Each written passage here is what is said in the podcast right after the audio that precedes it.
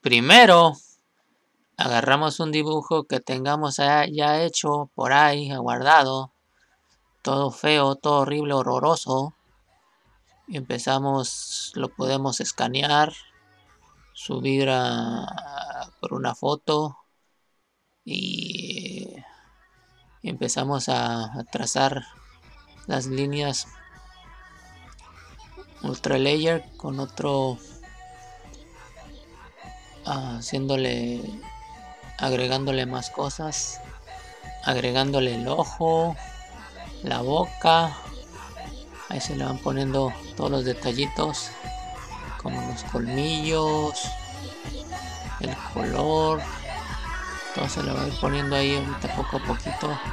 Pero lo primero es agarrar un dibujo que tengamos hecho de un cuaderno de una libreta digital que ya hemos hecho estamos dándole nuestro estilo